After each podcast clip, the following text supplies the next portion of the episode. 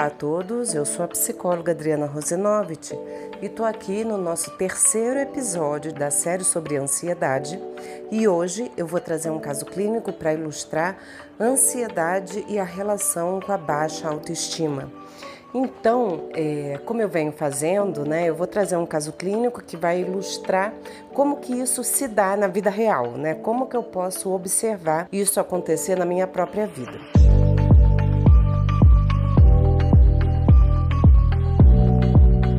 Então vamos lá, vou contar para vocês o caso de um paciente, que eu vou dar o nome de João, é, que chegou até mim depois de ter se separado da esposa com quem ele havia sido casado por 10 anos. Ele tem 33 anos, mais ou menos, ou seja, ele se casou jovem, não tinha filhos com essa ex-esposa, é, ficou com ela esses 10 anos e ele veio muito triste, né? Porque ele não queria se separar, estava muito arrasado, é, vinha se sentindo muito ansioso, é, vinha comendo muito, com muitos pensamentos negativos, sem muita expectativa do que ia acontecer.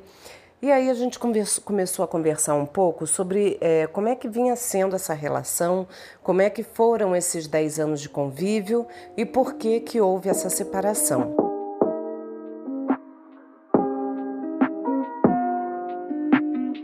Princípio, ele não consegue identificar exatamente é, o motivo da separação.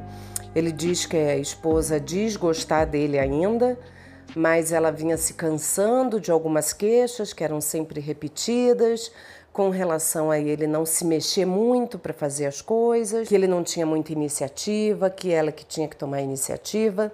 É, detalhe que ela era 10 anos mais velha do que ele, e aí ela se sentia sempre muito responsável em tomar as decisões da casa, ele sempre deixava tudo na mão dela, e a percepção que ela tinha era essa, de que ela fazia tudo e que ele ela cansou, né? Como se ela carregasse ele nas costas. Inclusive financeiramente, ela tinha mais estabilidade do que ele. Mas é, ao longo do processo, a gente veio. Esse tudo é baseado em relatos é, do paciente, né, no decorrer dos atendimentos. Mas aí a gente começou a entender um pouquinho melhor essa relação. Ele é uma pessoa extremamente gentil, extremamente é, atencioso, é muito disponível para ajudar tudo e todos. Ele era aquela pessoa para quem todo mundo recorria quando precisava que ele prestasse algum favor né? Então, é, com essa mulher também, é, ele tinha muita dificuldade em dizer não, de forma geral, ele não conseguia dizer não. Quantas e quantas vezes ele se submetia a situações em que ele queria dizer não, mas não queria se indispor, não queria chatear o outro. Né? Na relação dele com a mulher, ele falou que quase ninguém da família dele gostava dela, porque achava que ela tratava ele mal. Né? Muitos amigos deles, é, dele, né, especialmente, também não gostava dela pela mesma razão, dizia que ele era muito bobo que ele aceitava muitas coisas, né, que ela não era carinhosa, enfim. Mas ele não percebia essa situação. Né? Ele achava que a, a família é, intervinha demais, é, ele nunca percebia é, que tinha alguma coisa esquisita nessa relação dele com a mulher. E aí a gente foi conversando um pouquinho sobre a vida dele, né? Qual era a história pessoal dele.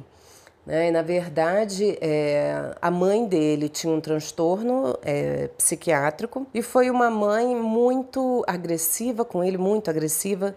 Né? Ela tinha problemas com álcool, inclusive, então ele teve muitos episódios na infância é, de ser espancado, de ser negligenciado. Ele entende que essa mãe tenha problemas, ele perdoa essa mãe, né? Ele diz que tem pena dela, né? Ele sempre fica nessa posição é, de aceitar migalhas de amor. Até, a, essa mãe nunca deu muita bola para ele e até hoje continua não dando, né? Ele sempre diz, né? Se eu não ligo para minha mãe, se eu não telefono para ela, ela mora numa cidade próxima, né? Não mora na mesma cidade que ele, mas se ele não telefona para saber como que ela tá e etc, ela fica meses sem ligar para ele. Ele sempre que tem que ir até ela. Ele é que está sempre indo na casa dela, conversando, ligando, perguntando como ela está. Esse movimento de, dela para ele não existe, né? O pai é casado né, é, com uma outra mulher. Quando ele era é, adolescente, jovem, eu acho que ele devia ter uns 12 anos, os pais se separaram e houve uma briga muito grande. O pai queria a guarda dele, né, porque sabia que a mãe não tinha condições psicológicas para cuidar bem dele. Ele conseguiu ganhar a guarda dele, só que nesse meio tempo ele começou é, a namorar uma mulher com quem ele veio se casar. E aí, quando ele estava com a guarda desse meu paciente, que era na época um adolescente, é, ele teve algum tipo de problema com essa madrasta e o pai simplesmente colocou ele para morar com a avó, que é uma pessoa que ele ama muito até hoje, mas ele se sentiu muito abandonado por esse pai. A impressão que passa é que ele perdoa muito mais a mãe, talvez até por identificar que essa mãe é desequilibrada. E o pai, ele sente uma mágoa muito grande, né? Apesar desse pai se fazer presente ainda, né? Tá sempre presente. Esse pai liga, quer saber como ele tá e etc. Mas quando ele era criança, ele ficou muito largado, né? Afetivamente, ele se sentiu abandonado.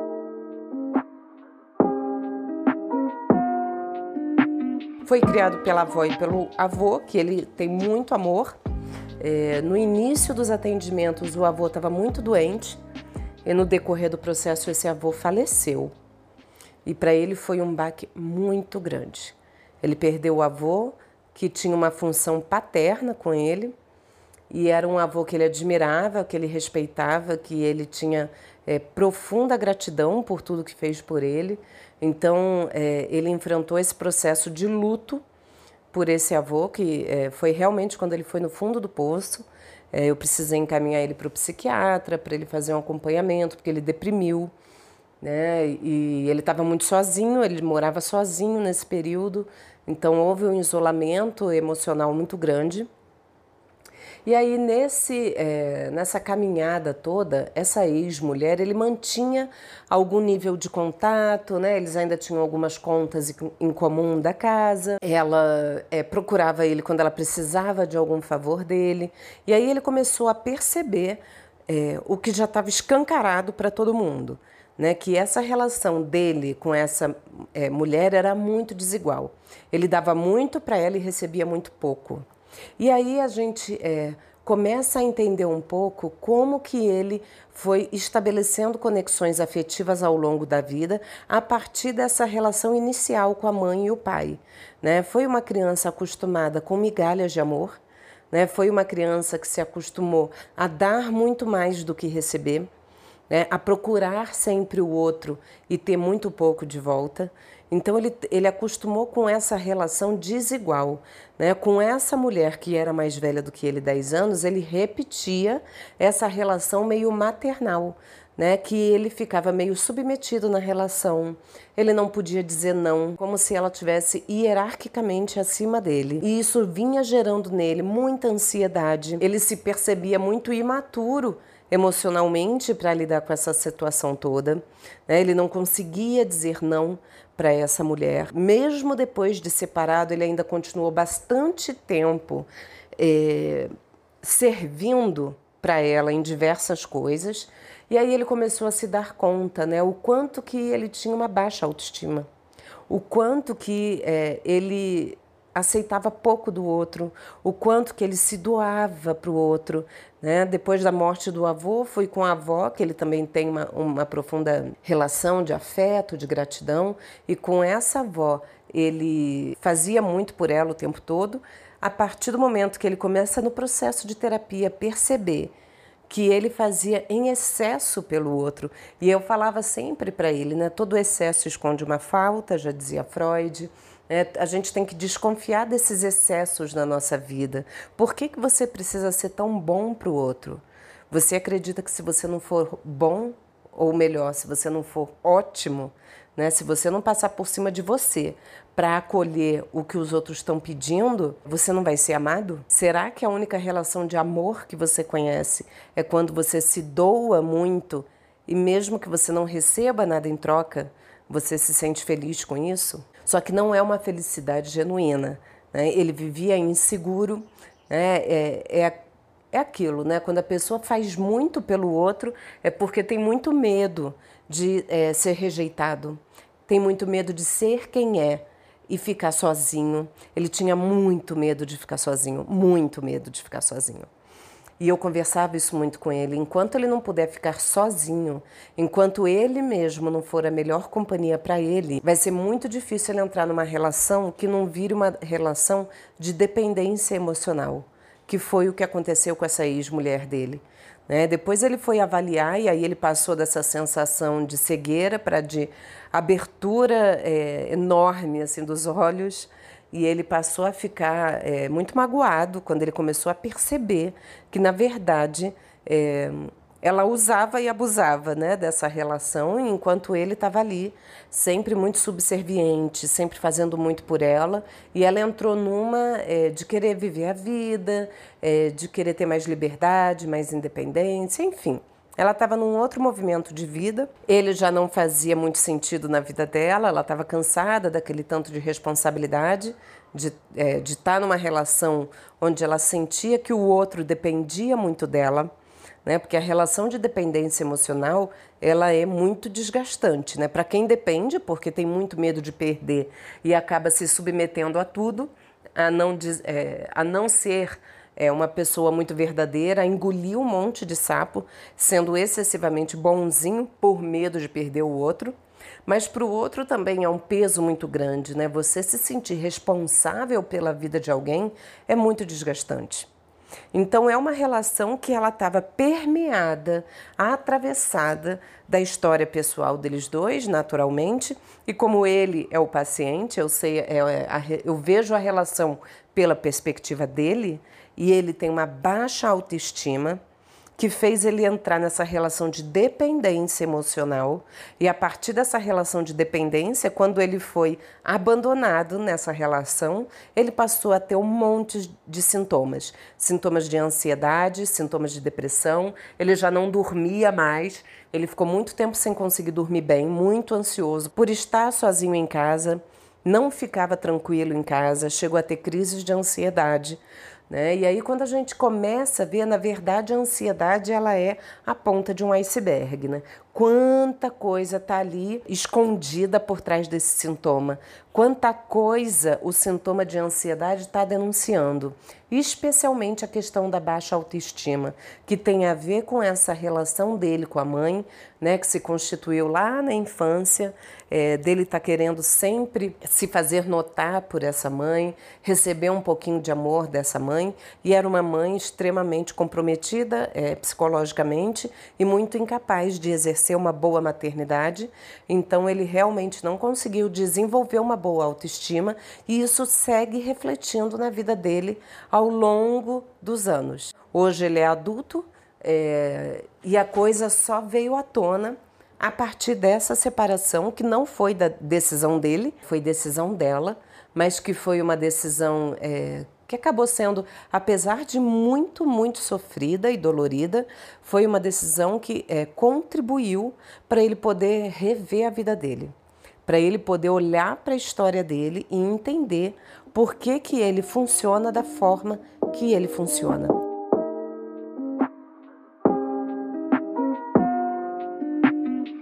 E essa é a ideia do processo de autoconhecimento, essa é a ideia do processo terapêutico né? Que a gente possa olhar para a nossa própria biografia e entender é, por que, que hoje né, ele, um homem adulto, sofre de crise de ansiedade.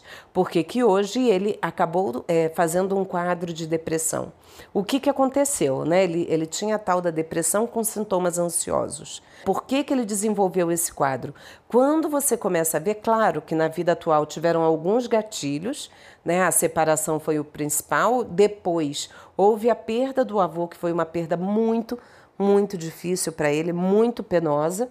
Foram, é, na verdade, ele começou a elaborar um processo de luto desse casamento quando ele realmente precisou passar por outro processo de luto dessa perda desse avô que era tão significativo na vida dele. Então ele precisou lidar com duas situações com uma gravidade grande, que tem a ver com essa sensação dele tá, estar muito sozinho emocionalmente, porque é, o casamento era aquela relação de dependência emocional e com o avô ele tinha essa relação é, de segurança, de conforto. O avô era o porto seguro dele, era a pessoa que orientava, é, que dava colo, e de repente ele perde essas duas bases dele foi muito difícil. E apesar desse processo todo ter sido muito doloroso para ele, eu acho que vale ressaltar a importância dessa abertura de olhos, o quanto que ele começou a ver é, que, na verdade, ele vinha é, sobrecarregado de muitas questões. Né? Ele não conseguia se posicionar na vida, e isso é muito ruim.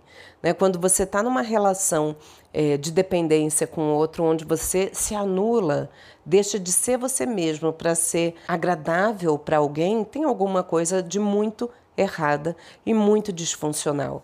Então é claro que em algum momento isso viria à tona. Né? Então, assim, que bom que isso deu uma parada na vida dele e fez ele parar e ressignificar toda a história dele. E isso faz ele perceber o quanto que ele precisa desenvolver a autoestima dele, para quando ele entrar num novo relacionamento, é que ele possa entrar de uma outra forma, que ele possa se relacionar com alguém que se relacione com ele da forma que ele é e não é, se relacione é, com aquilo que a pessoa deseja, porque a gente projeta, né?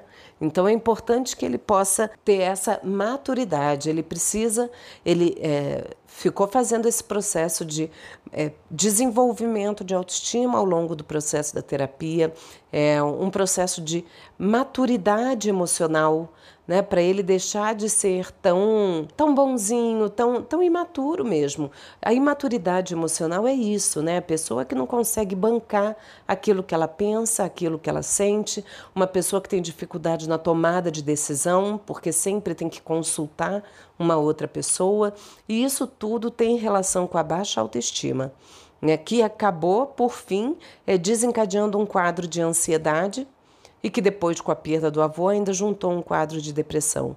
Então, olha que nó que dá na vida atual, né? Olha como que a pessoa chega para o processo de terapia. Ah, eu estou tendo crises de ansiedade, eu não consigo dormir direito, eu compenso na comida, ele estava comendo muito, né? Ele tinha engordado bastante e ele não tinha vontade de fazer nada, não tinha muita expectativa, enfim, né? Foi um conjunto de sintomas que ele trouxe sem que ele próprio conseguisse fazer relação é, com tanto de coisa que ele já vinha sobrecarregado ao longo da vida. Por isso que o processo de psicoterapia é tão importante, por isso que o processo de autoconhecimento é tão importante. A gente precisa fazer essa trajetória de olhar para a nossa própria escolha história e identificar padrões de comportamento que a gente adquire e que a gente repete na vida adulta de uma maneira muito disfuncional.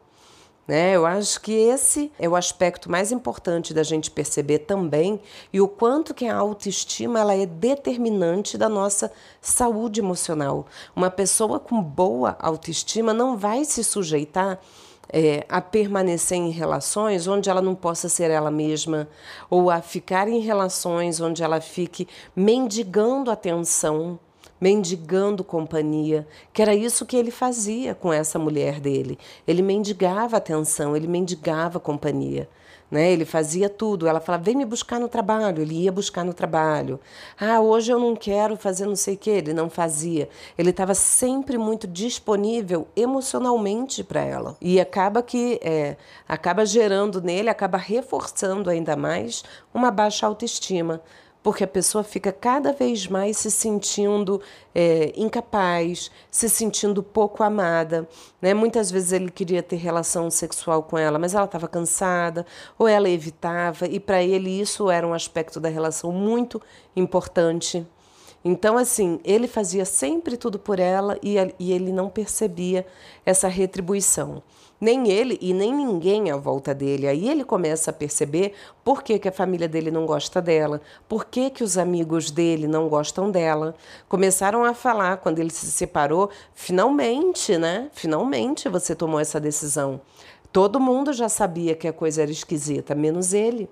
E ele não via porque ele estava cego pela dependência emocional dele, ele não via e não adiantava ninguém jogar verdades na cara dele, porque a família fazia isso, todo mundo fazia isso, mas ele não estava preparado para perceber é, precisou passar é, por, um, por algumas dores, por algumas perdas, para ele perceber o quanto que ele precisa se reposicionar na vida. E eu acho que essa reflexão é muito importante para vocês que estão me ouvindo. Né? Percebam na vida de vocês se vocês repetem padrões de comportamento, é, ou às vezes, né, nesse processo de autoconhecimento, de olhar para a nossa própria história e tentar entender né, por que, que hoje eu funciono dessa forma né? O que, que eu construí ao longo da minha vida, quais foram as minhas relações afetivas mais importantes, porque isso impacta na nossa vida atual. Isso é bem importante.